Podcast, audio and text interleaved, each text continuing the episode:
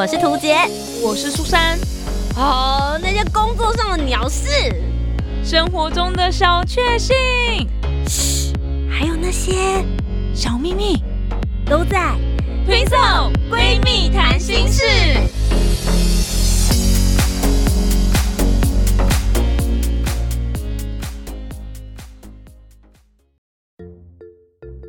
Hello，大家好，我是涂杰，I'm Susan。We are twin soul。今天为什么要用英文啦？我总觉得你有个外国腔啊。因为我想说，今天有一个比较没那么 hyper 的感觉，因为平常是 Hello 大家好，我是涂杰。哦，但今天的主题不适合这么青春洋溢，因为今天的 Twin Soul 闺蜜谈心事。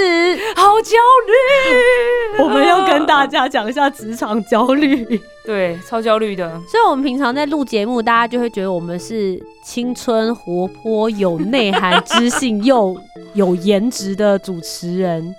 反正大家现在看不见了，我管你的，我是自己认同了。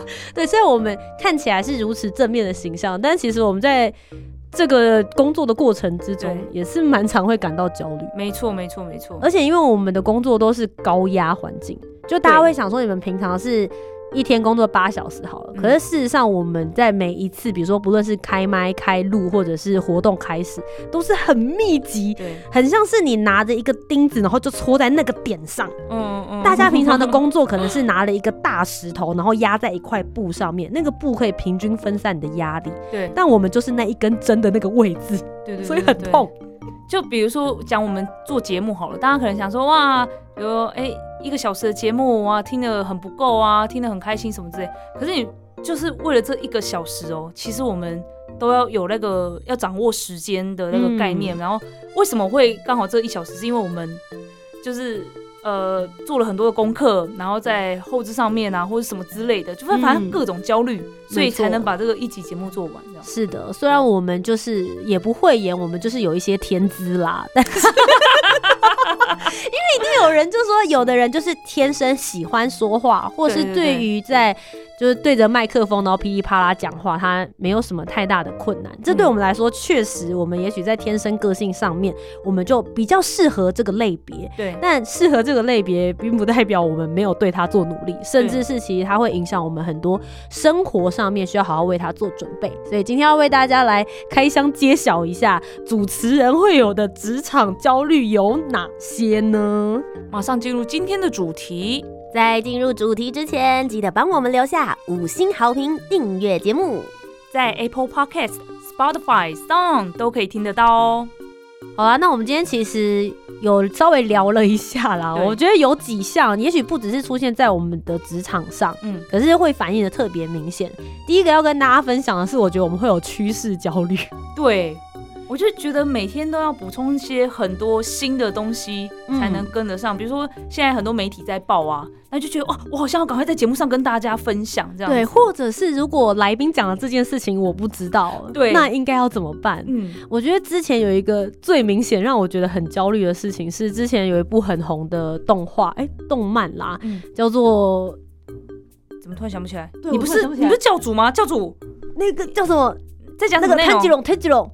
哎哎哎！鬼灭之刃，对对对对对对，竟然只叫出主角的名字。好，就鬼灭之刃。嗯，我我其实是很喜欢看动漫，可是我有一个很天生反骨的状况，就是大家都在谈的话，我其实就不会太深究它。哎，对，就会有这种感觉。比如说像之前的话，呃，很红的那个巨人，在讲巨人的晋级的巨人，对，超红，我就没有追。我也是，对，因为我就觉得反正大家都知道了，就不需不差我一个人追的那种心情这样子。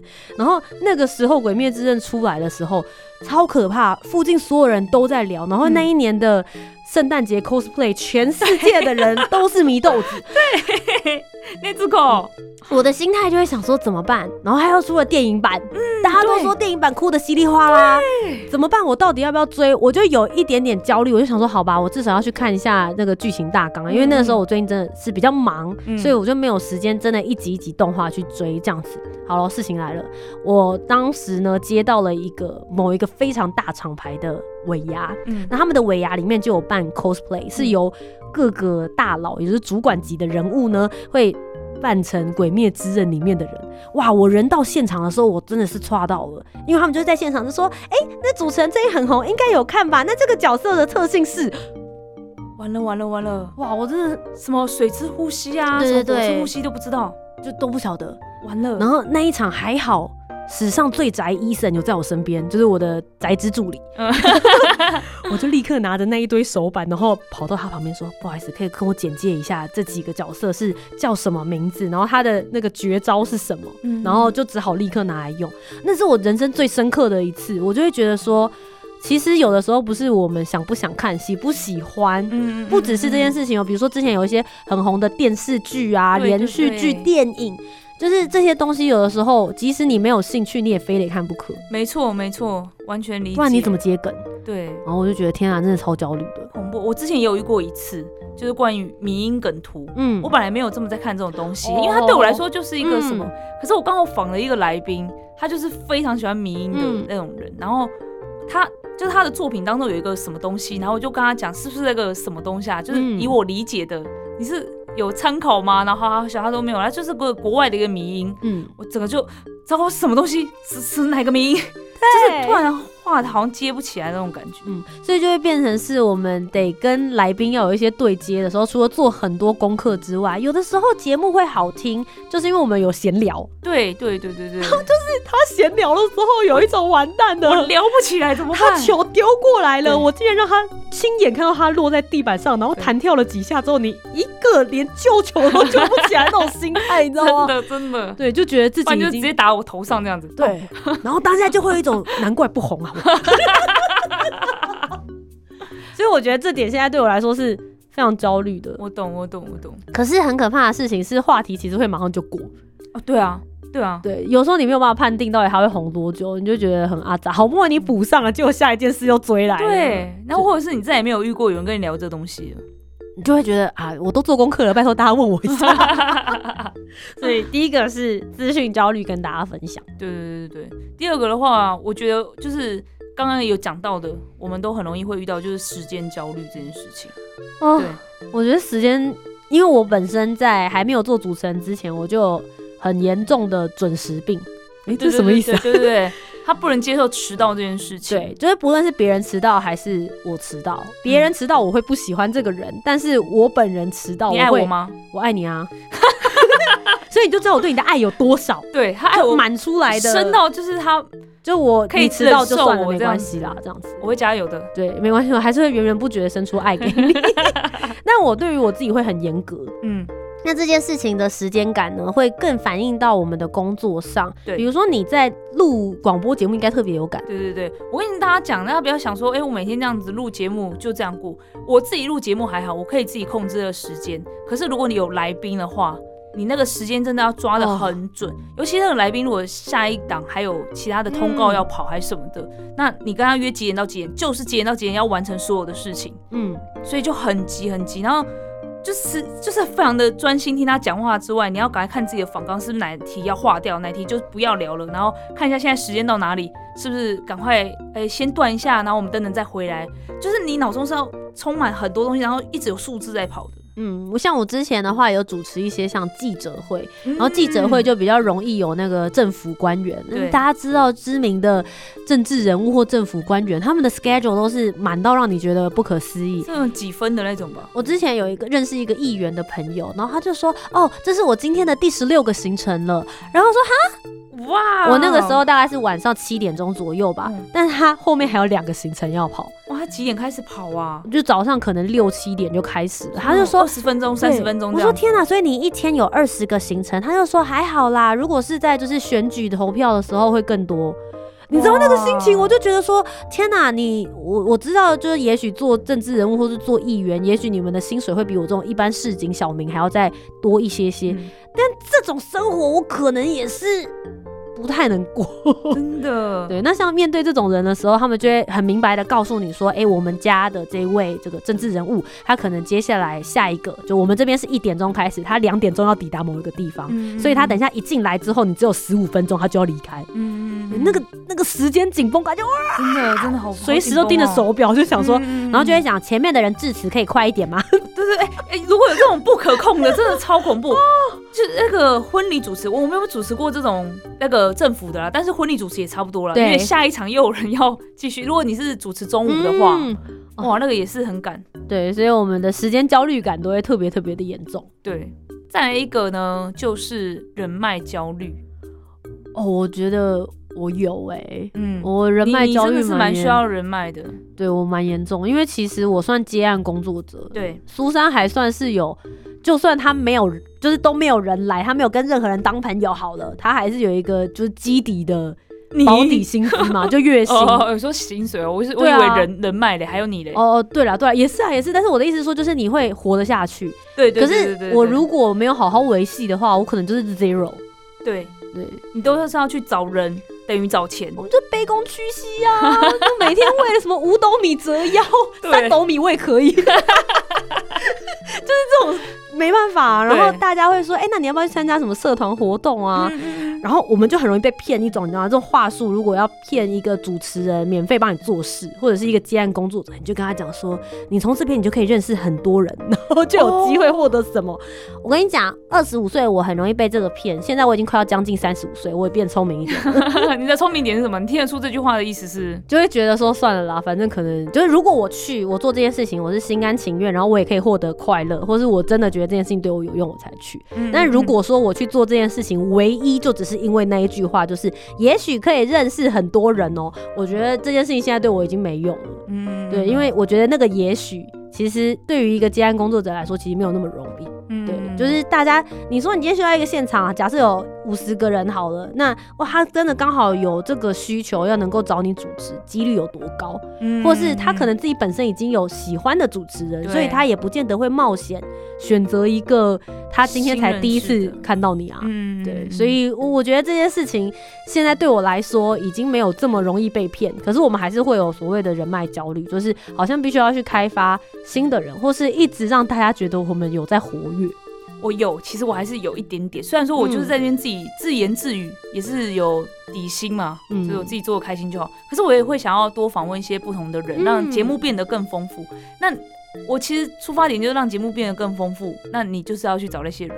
对，那你要怎么找到那些人？然后我每次啊，只要听到就是其他主持人要专访谁谁谁谁谁谁，他们有规划什么的，嗯然后接下来还有什么，连下礼拜、下下礼拜的人都规划好，我就会觉得他们是怎么找到这些人的？对他们怎么去？好好哦。对，然后我就觉得很焦虑，我就是想说，啊，他们访问这么多人，我是不是也要赶快来找很多访问的人？甚至他们会误问呢、就说，哎、你那个那本书的那个作者好像也不错，那你推荐给我啊，这样子。嗯然后我就觉得哈啊什么，大家还会有找不到人的状况，那我几乎都没有在找人，那我应该怎么办？这样子，然后就会也很想要多认识不同的领域的人，然后有没有机会又透过他去认识谁什么的？我觉得综合这三件事情，有一个最明显的就趋势现象，嗯就是在大概春节期间的时候，台湾突然掀起了一股 Clubhouse 的风潮。没错，我觉得它完全就结合我们刚刚那三个焦虑都在里面，所以我的春节过得有点。就是焦虑，我必须诚实的说，我春节过得有点焦虑。这个嗯 Clubhouse 红的时间真的很不是时候，真的真的，哎、没之前有跟大家讲说想要找图姐一起来聊 Clubhouse，但是因为我们再次见面的时候，我们都冷掉了。对，就是我们应该要这样子讲好了，就是 Clubhouse 的崛起其实就有就符合刚刚的三件事。嗯第一件事情就是资讯焦虑，对因为大家在里面的时候，一开始大家都会开一些什么呃，如何做一个好的主持人，如何当自媒体啊，嗯如何冲社群流量，怎么样子来做理财啊，各种不同的主题在里面。然后他们都不是闲聊哦，对其实是各个专家里面，然后有一个主持人引导之后，大家互相在那边。聊天跟对话，对。当然有一些会是名人或是艺人的聊天室啊，那个我们就先跳过。嗯，所以在里面你会觉得说啊，很多很多的讯息，你要是现在 miss 掉的话，你之后就错过这些嗯。内容了，所以就很资讯焦虑，你就会想说好，你要挂在上面听。第二件事情就是时间，对，我在上面之后，大家就会说，哎、里面是靠声音在交流的、欸，图姐你是在做就是广播声音，这应该超适合你的。嗯然后我们就会想说，好，就被朋友邀请说，那你可以当这个房间的主持人吗？我就去了，然后我们就在一个一个场控大家的时间，这个人你只能讲三分钟哦，啊，这个人分享要一分钟哦，然后什么什么，就觉得哇，在这上面也变得很紧绷、很阿杂，我好像不只是聊天，而是在工作。对，最后一件事情就是人脉，很多人会在上面就说啊，我在里面可以看到一些什么呃名人呐、或者是我在上面常常出现，可以让别人注意到我，嗯然后也许我就会有更多的工作机会。对，所以那个时候有一种觉得是一开始会觉得是很新奇，我想知道大家在玩什么，然后后面对我来说就有一点，好，我现在到底是要去跟家人打牌，还是 真的因为打牌又很专心嘛？没错没错。我到底现在是要去打牌，还是要把握住大家所谓的这个？如果我现在春节的时候努力一点，也许我二零二一就不愁失传。嗯嗯那个时候真的有一种这种感觉出现呢。哇，那你真的很焦虑耶。嗯，那我自己的话也是一直会跟家人互动讲话，我就没办法自己在房间关着听或是讲话，那我就觉得。那我不要做这件事，我去跟家人。然后春节期间，我侄子侄女都会回来啊，所以我就很忙，很忙的跟他们玩。然后我就突然觉得，好像也也没有这么需要待在这个上面，因为真的有很多那种你知道吗？大家那个那个个人基本资料都写超满，然后都是对现职哪里，然后曾经做过什么事，然后什么斜杠斜杠斜杠斜杠，那就觉得大家好像都是来面试还是干嘛，全部都履历，那你就是来认识很多，你就发现台湾超多大老板的。怎么那么多创业家？然后重点是他们到一个房间的时候，你就好想听他们怎么创业的哦，好想听他们的一些技巧哦。然后就想说，这些大老板们现在都不用工作吗？还是 为什么他们随时随地我上线的时候，他都在 Clubhouse 上呢？嗯，而且很多人会有那个，每一个人都成为某某观察家。对我不知道有没有发现，就是大家的 title 上面，比如说什么网红观察者，然后什么 Clubhouse 观察家，对对对，有很多各种不同的 title。我觉得我到后来真的要很感谢我家人，每天都约我打牌，对啊，你不是要约我去你家打牌？因为我跟你讲，因为我们家就只有四个人，所以如果我不打的话，我们家就缺咖了。哦，对对对，，所以他们就会一直逼我，然后就是说你你在干嘛？你赶快出来。嗯对，，然后我就想说，天哪！就因为我一个人，我成为我们家的春节千古罪人，就是他们就三缺一嘛。对对对对对，我现在就是因为我就是个人要经营 Clubhouse，所以我嗯就不去打牌，然后或是打牌的时候一面在听不专心。嗯嗯嗯，对，那我就想说，那怎么办呢？我就在这个天人交战之中，最后就选择了打牌。这样子，嗯嗯，我这样是不是很废啊？你看，最后选择打牌，我现在还有一种罪恶感，觉得自己很不尊重自己的职，自自己不努力。你看这种多糟糕的焦虑感哦因！为我其实是目前也还不确定说是不是真的有人在 Clubhouse 上面接到很多工作，说真的认识那些大老板，我去 follow 他，他又不一定 follow 我，就跟我在 follow 哦一些 IG 跟粉砖是一样的道理啊。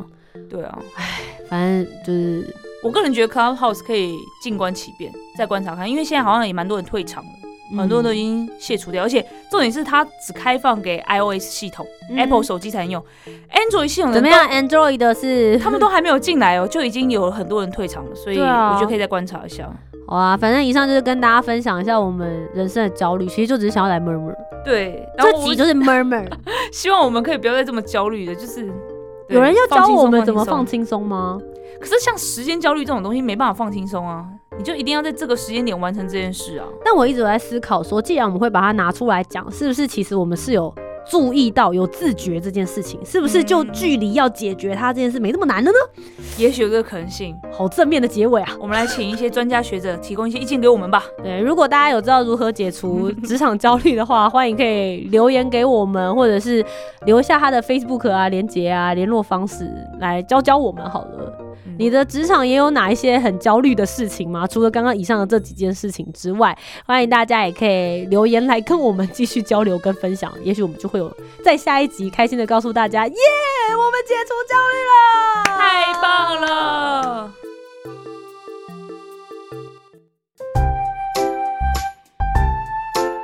听完今天的讨论，如果你有更多不同面向的想法，也欢迎可以来留言告诉我们哦。Facebook、Instagram 以及 YouTube 频道搜寻“图杰”就可以找到我。那如果你搜寻苏珊 Love Music，就可以找到苏珊啦。记得帮我们留下五星的好评，订阅节目。在 Apple Podcast、Spotify、Sound 都可以听得到哦。听色闺蜜谈心事，我们下周见拜拜